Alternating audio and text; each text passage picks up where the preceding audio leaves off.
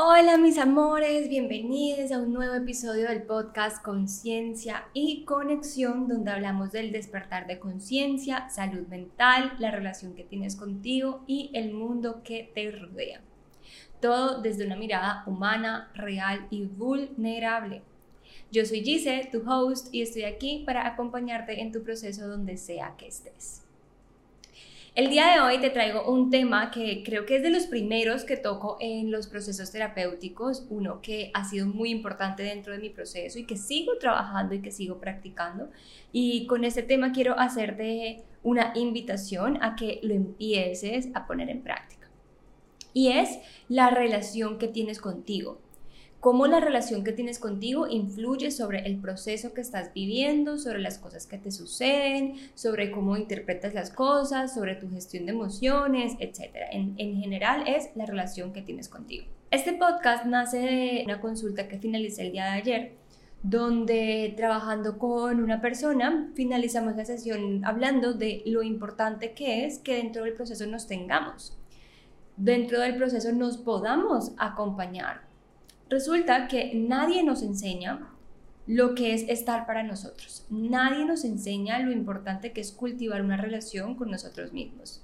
De hecho, todos nos hablan de lo importante que es estar para los demás, de que hay que ser empáticos, de que tenemos que pedirle perdón a los demás, de que tenemos que servir a otros y todo en este mundo nos lleva como la atención hacia afuera y las otras personas, pero no nos hablan de lo importante que es conectar con nosotros y cómo eso influye en nuestra vida. Hablemos un poquito de qué pasaría o qué pasa cuando no nos tenemos, estamos desconectados de nosotros y suceden cosas en la vida. Resulta que cuando no tenemos una relación amorosa y compasiva con nosotros y suceden cosas, por ejemplo, pueden ser cosas muy superficiales como no encuentro las llaves del carro, eh, me fue mal en un parcial, eh, me dijeron algo que no se sentía bien, etc. Cuando algo sucede y yo no tengo una relación amorosa conmigo, ¿qué va a pasar? Voy a ir hacia el victimismo, me voy a sentir culpable, voy a sentir que es responsabilidad mía, que el mundo está en contra mío y voy a tener un diálogo interno negativo. Entonces me voy a decir cosas como, ay, es que tú eres una pendeja, para ti siempre te pasa lo mismo, tú porque nunca puedes lograr las cosas que quieres. Entonces, todo esto habla de que hay una relación tóxica, si podríamos decirlo, con nuestro interior. ¿Qué pasaría si por el contrario nos volvemos nuestro partner, nuestro aliado, nuestro cómplice, nuestro parcerito y estamos allí para nosotros. Las cosas en la vida suceden porque no podemos controlarlas y no podemos evitarlas y van a suceder queramos o no, pero cuando suceden tenemos una mentalidad distinta para abordarlo. Nuestro diálogo interno es diferente al momento de abordar lo que sucede porque nos tenemos a nosotros. Entonces de pasar al qué pendeja eres porque todo te sale tan mal, pasamos al, hey, hiciste lo que pudiste, ya hay muchas cosas que no puedes controlar y estuvo muy bien lo que hiciste. En la próxima ocasión lo abordaremos mejor. Nada más ese cambio en el diálogo interno transforma por completo la experiencia que estamos viviendo. ¿Qué es lo que pasa? Que claramente esa relación que tenemos no es consciente. Así que hoy te invito a que reflexiones ¿Cómo es la relación que tienes contigo? ¿De qué manera te hablas? ¿De qué manera te expresas hacia ti? ¿De qué manera te tratas cuando cometes errores, cuando entras en conflictos con alguna persona? ¿Cómo es internamente la experiencia que tienes con la vida? Estas preguntas te pueden guiar a empezar a observar cómo es la relación que tienes contigo. Ahora, luego de que hemos identificado cómo es la relación que tenemos, ahora viene y pasar a cómo quiero que sea esa relación. Resulta que si llevas años y décadas tratándote con odio, con resentimiento, haciéndote sentir culpable, pues no es de un día al otro que tú aprendes a confiar en ti. No es de un momento a otro que tú de la nada ya te volviste tu mejor amiga. Por más que quisiera decirte es una decisión que transforma tu realidad de un momento a otro, lo es, pero no lo es. ¿En qué sentido? Lo es porque es una decisión que tienes que estar tomando constantemente, diariamente, intencionalmente. Y no lo es porque una decisión no basta para arreglar toda una relación, para reestructurar toda una relación. un día que estés para ti no va a ser suficiente para reconciliarte contigo. Entonces, el proceso de reconciliación contigo tiene que ser intencional. Yo siempre pongo este ejemplo. Si vamos a conocer una pareja y vamos a empezar a salir con esta persona, ¿qué hacemos? Si esta persona nos gusta, ¿qué hacemos? Pues hay interés, hay curiosidad, hacemos tiempo para esa persona, le preguntamos cómo está, le preguntamos cómo fue su día. Amores, lo mismo es contigo. Si tú quieres reconciliar la relación que tienes contigo, empieza por tratarte como si te gustaras, como si sintieras cierto interés. Si todavía no te gustas, no importa, pero por lo menos ten el interés por saber quién eres, por saber qué es lo que te gusta, por saber cómo es la relación que tienes contigo. Eso es algo que todos podemos tener y que no es tan difícil. Curiosidad. La curiosidad la tienen todos los seres humanos. Despierta la curiosidad por ti. Despierta la curiosidad por la relación que tienes contigo. Y así empieza a reconciliarte contigo, teniendo intencionalmente diálogos internos donde tú te hables. Esto no es como, como esperar a que yo me trate mal para entonces tratarme bien. Porque ¿qué pasa? Normalmente cuando nos tratamos mal es porque hay detonantes emocionales. Y entre más estemos viviendo dentro del cuerpo emocional, menos estamos viviendo dentro de la mente racional. Las emociones no se pueden racionalizar. Es o lo uno o lo otro o encontramos un ligero balance donde nos tambaleamos, pero o estamos en el cuerpo emocional y nos sentimos en el cuerpo emocional, o estamos en el cuerpo racional reprimiendo el cuerpo emocional. Los extremos no son buenos. Pero entonces si estamos en el cuerpo emocional y nos estamos dando palo, látigo por la espalda, yo no, no va a ser tan fácil en ese momento estar para mí. No va a ser tan fácil en ese momento tener un diálogo interno positivo. En cambio, si yo en cualquier momento del día donde no estoy en ese cuerpo emocional, donde estoy tranquila, donde estoy relajada, donde simplemente estoy haciendo cualquier cosa, va a ser mucho más fácil desarrollar un diálogo interno positivo. Y aquí la tarea es intencionalmente crear esos diálogos. Así como cuando a alguien nos gusta, que lo llevamos a una cita, que lo invitamos a salir, que lo que sea hacemos por esa persona, lo mismo es contigo. Sácate una cita, si no, no quiero salir sola porque es que sola, se me da pena que me vean y me da pena que me vean sola y de pronto me da miedo que me pase algo. Ok, listo, no salgas. Pero entonces en tu casa, en tu cama, prende una velita, arrópate, acomódate y escribe lo que sientes. Escríbete cartas, háblate. Todos tenemos unas voces en la cabeza, no es que estemos escuchando voces y que sean alucinaciones, es que tenemos unas voces internas hay una voz que te corresponde, que es tu voz interior, que tienes que reconocer cuál es tu voz interior. Pero hay unas otras voces que ni siquiera te pertenecen. Voces que son voces de tus papás, voces de tus amigos, voces de tus profesores del colegio, voces de tus abuelos, que te dicen lo que sea que te digan. Cuando tú te expones a ese diálogo interno y observas esa relación que tienes contigo, te vas a dar cuenta que a veces, cuando te tratas mal, ni siquiera es tu voz interior hablándote mal. Es ese primo lejano que un día te dijo que eras una pendeja, que no servías para nada, y tú grabaste eso y te lo repites como un disco rayado a lo largo de tu vida. O resulta que escuchas a tu abuela que te dice, no, no, no, no puedes llorar porque los niños no lloran. Y tú reprimes tus emociones porque cada vez que quieres llorar, escuchas a tu abuela que te dice, tus, los niños no lloran.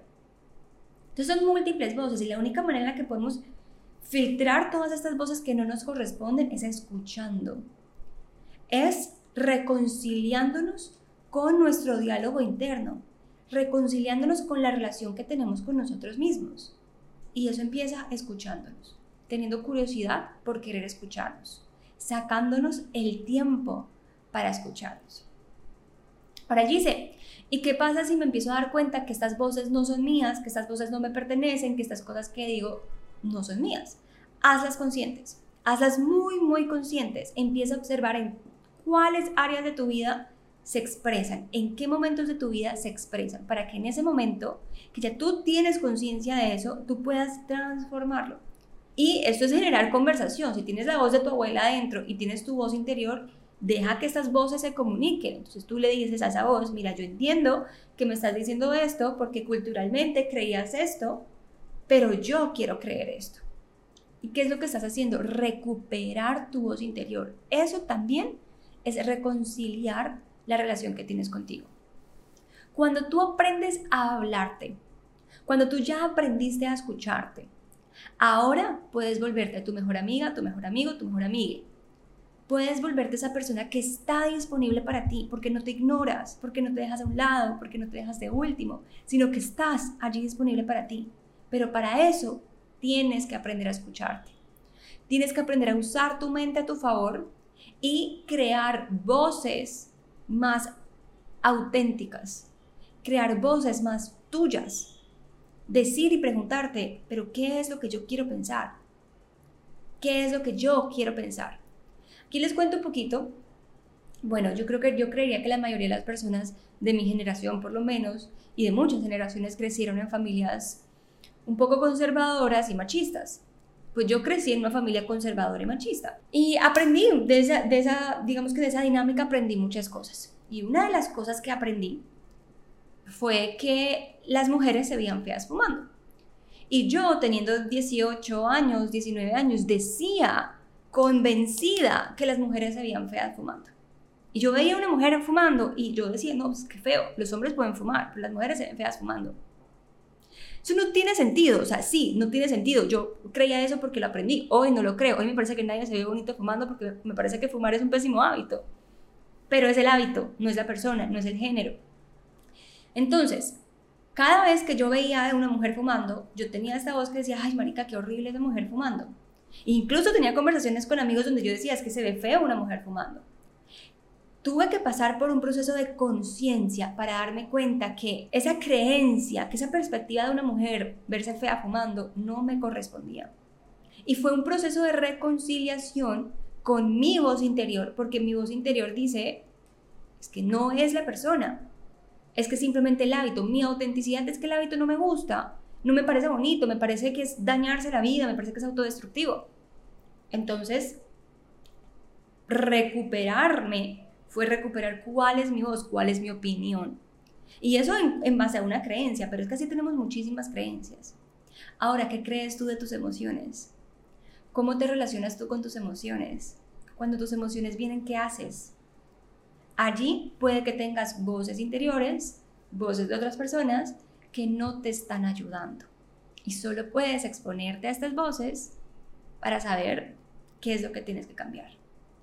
Ahora, luego de que hemos hablado un poquito del diálogo interno, hemos hablado un poquito de las voces que se pueden expresar en el diálogo interno, voy a abrir, eh, digamos que un, ¿cómo lo digo? Como agregar un nuevo tema, si se puede decir así, de lo, la importancia que es acompañarte. No importa tú a qué te expongas, de que te enteres, que reconozcas en ti, tú tienes que aprender a estar para ti. Estar para ti no es cambiar lo que sientes.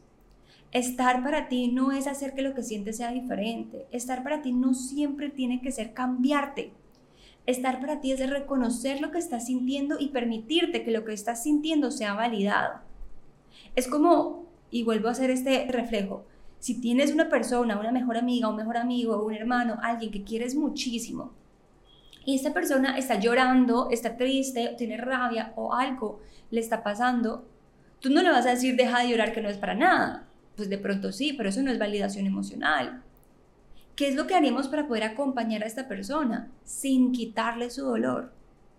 No tienes que quitarte tu dolor, tienes que acompañarte a sentir de tu dolor, lo mismo con otra persona.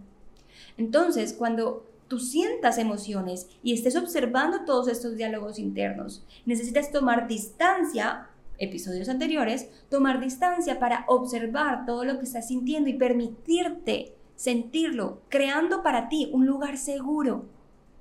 Una de las de los trabajos más difíciles que, hacemos en terapia y que a todas las personas les toca aprender en algún momento es cómo hacer que tú seas un lugar seguro para ti, para tú poder sentir y expresar todo lo que necesitas sentir y expresarte. Tú tienes que volverte un lugar seguro. Y aquí entran millones de técnicas eh, y herramientas para trabajar eso, un montón de herramientas somáticas para hacernos sentir seguros en el cuerpo, porque de pronto a veces exponernos a nuestros propios diálogos internos y a nuestros propios procesos genera ansiedad. Hay un montón de técnicas. La mejor técnica, amores, es la respiración. Ya les iré compartiendo nuevas técnicas, pero por allí les dejo ese abre bocas.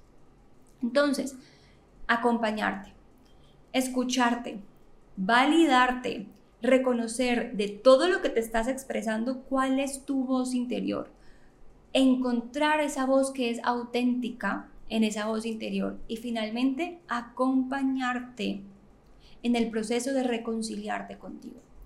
Como te decía al principio, esto es una decisión diaria e intencional. Esto es un presentarte ante ti, elegirte todos los días, elegir estar aquí contigo todos los días. Y ese es el verdadero trabajo, porque es muy fácil huir de ti, es muy fácil disociarte, es muy fácil no querer prestarte atención. Claro, porque ¿quién quiere sentirlo incómodo? Pero es necesario, pero lo necesitas. Amor, y te voy a asegurar que una vez aprendes a acercarte a ti, toda la carga emocional que sientes va a disminuir. No se va a desaparecer porque tienes que sentirla, pero va a disminuir. ¿Por qué? Porque ya no vas a tener emociones gritándote por atención y reconocimiento, sino que vas a tener emociones que están siendo escuchadas y que no necesiten incrementar su intensidad para que tú las escuches. Por lo tanto, la vida se vuelve mucho más ligera. No sin emociones, no plana, sigue siendo una montaña rusa de emociones, pero se vuelve mucho más ligera. Así que, amores, con eso los dejo el día de hoy. Espero que se hayan llevado algo de este capítulo, los invito a que se unan a nuestro canal de Telegram donde compartimos los episodios y hablamos de cada uno de los episodios. Si tienes preguntas, puedes dejarlas por aquí, puedes escribirnos en el canal y yo siempre estaré súper pendiente para seguir acompañándote en este proceso. Que tengas una muy bonita semana. Les envío un abrazo, les amo infinitamente y nos vemos, nos escuchamos en un próximo episodio.